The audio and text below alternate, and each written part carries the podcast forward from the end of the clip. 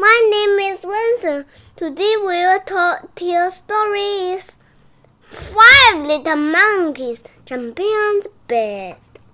It was bedtime, so five little monkeys take a bath.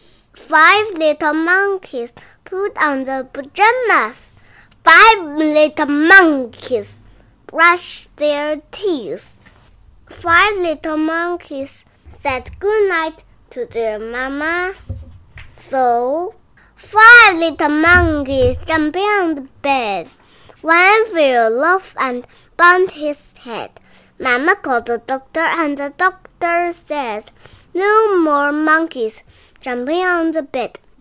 So, four little monkeys jumping on the bed. One fell off and bumped his head. Mama called the doctor, and the doctor said, No more monkeys jumping on the bed. So, three little monkeys jumping on the bed. One fell off and bumped his head. Mama called the doctor, and the doctor said, No more monkeys jumping on the bed. So, two little monkeys jumping on the bed. One fell off and bumped his head.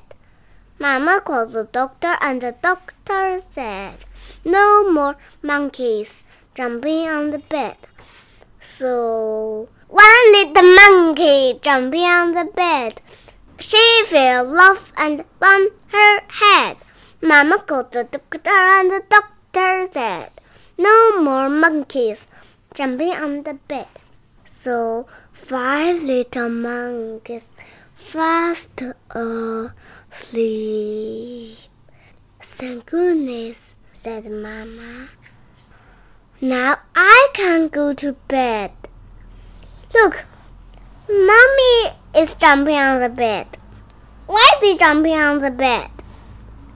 Okay, the end. Bye bye.